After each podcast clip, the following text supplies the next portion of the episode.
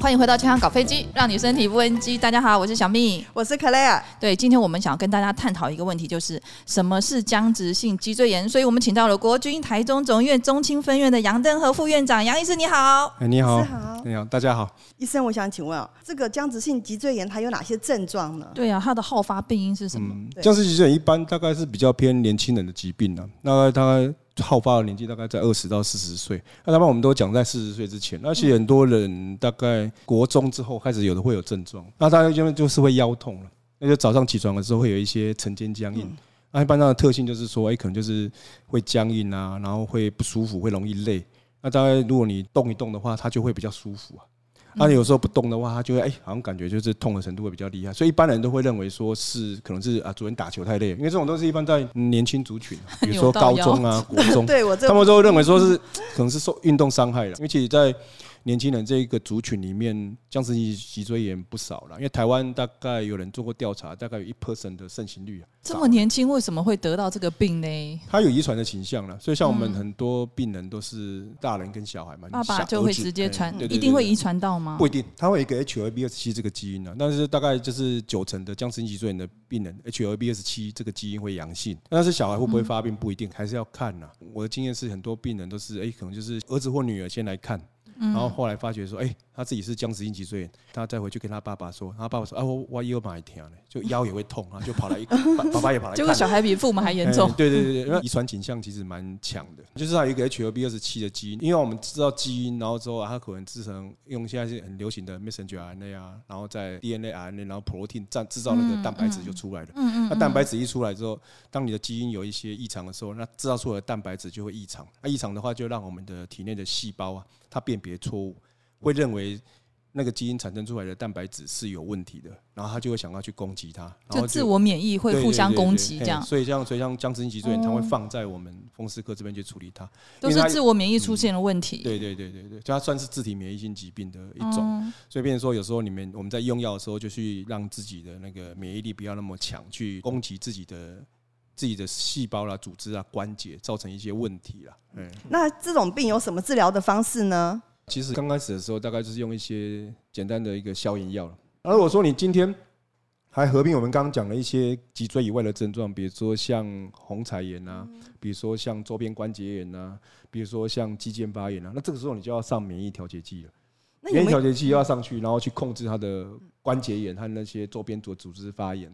那现在科技这么进步，有没有更好的，就是让我们可以就是不用天天服药的方式呢？生物制剂都是用打针的方式去做处理了。那打针的有分好几种，也有一个月一针的啦，也有一个礼拜两针的啦，也有两个礼拜一针的啦，都有。其实我在门诊上遇到病人控制好，他其实他的一个生产力其实蛮高的。所以一个月一针的生物制剂对我们的生活品质有非常大的那个改善。对对对对。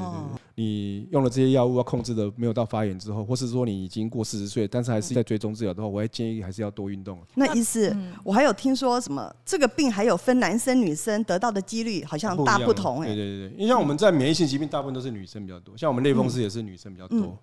然后红斑性狼疮也是女生比较多，但是僵直性脊椎也比较特别，它是男生比较多。嗯，大概男女比大概在二比一啦。像国外有些甚至可可以到三比一，有人到五比一，那其实都是男生为主。但是其实女生也不少了。嗯，也不是说女生就不会得，因为我们门诊也蛮多病人都是女性的患者。然后，有时候甚至就有一些病人就是怀孕的时候才来找你看，因为多了一个负担在肚子上面，她痛会更厉害。而且僵直性脊椎炎在怀孕的时候有可能会加重。为什么？我举个最简单的例子好了，就像我那个病人以前的时候就已经知道自己有僵直性脊椎炎，可是他都没什么在吃药，他只有痛的时候才吃。可是后来当他怀孕的时候，他不敢吃药了，因为他会觉得，诶，他会怕影响胎儿啊。哦，我们不是每个止痛药都可以吃呢，有些止痛药是孕妇怎么办？诶，有些止痛药是孕妇不能吃的。嗯，那有些免疫制剂孕妇也不能吃啊。他就是有这个困扰，所以他就来了，看就发觉，诶，他的确发炎指数很高，嗯，非常的高。啊，问题是。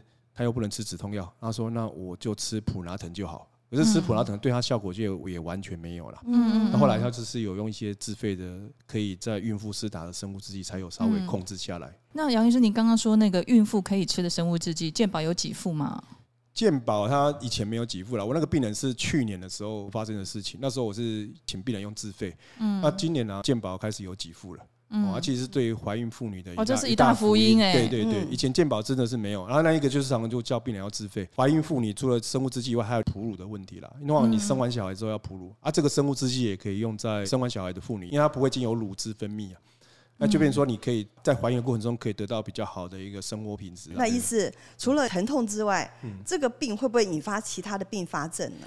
会啊。嗯，哎，就是它，它很容易引发一些问题了。比如说像大概周边关节，就刚刚我们稍微有提到，就是说有些病人会有周边关节，比如说最常见就是是脚踝啦，或是膝盖，它会关节炎，这时候常常会被误认为是痛风。嗯，啊，所以说有时候他们会去治疗痛风，哎，我尿酸控制很好，但是我关节还是一样肿胀。那其实是因为类风湿造成的问题。门诊上其实蛮常遇到这种病人。嗯。再就是有的人会有一些脚后跟啊、脚底板啊、肌腱的发炎。嗯嗯。还有些病人甚至会有一些像胸痛。嗯。再就是眼睛，像这些人还是很多病人会从眼科转给我们了。大概有三成左右的病人会有所谓的一个虹彩炎。嗯。有人讲到葡萄膜炎。嗯，医生，你刚刚说僵直性脊椎炎，它好发是在年轻族群里面。我自己个人每天早上睡觉起来啊，我都觉得我的手也僵僵的，然后也腰酸背痛。那老话。我，我，想那个年轻人他们应该要如何去，就是说自我警觉一下，就是说我如果有什么症状，我可能要注意一下，我是不是跟这个病有关系？对，要给我们一些给我们一些方向，潜在病患的提醒。其实可以去评估啦，因为像僵直性脊椎炎造成的一个发炎性的疼痛，跟一般外伤造成的机械性的疼痛不太一样。当然。这种痛吧是说哦，你要久不动它就会痛，所以一般它最常见的在清晨的时候，也不用说清晨，比如说你已经有睡午觉的习惯，你躺在那里一小时不动，那就开始觉得哇腰怎么很紧，起不来，那这个就是属于比较发炎性的疼痛。那如果说你起来之后你动一动，发觉哎这个腰酸好像改善了，或是他的屁股疼痛改善，因为僵直性脊椎炎它好发是在腱长关节炎，腱长关节它其实的位置是在我们的屁股那个位置的关节。所以说，有时候我们病人会常跟我们讲一个很典型的症状，就是说，晚上每天睡到半夜，屁股都会疼痛。那这个就是有时候去可以可以去辨别。那如果说是外伤造成的，或是说你那些椎间盘的问题造成的，那个就是休息就很好。不休息反而痛的要死哦！我们今天真的哦长知识哎，听众们一定很开心哦！今天听到了这么多有关于僵直性脊椎炎的相关卫教资讯。可是听众们如果有任何以上我们杨医师说的任何的症状的话，还是要去专业的医疗院所寻求专业的医师协助。如果您对我们的节目有任何问题，欢迎在下方留言。我们下次再见，拜拜拜拜。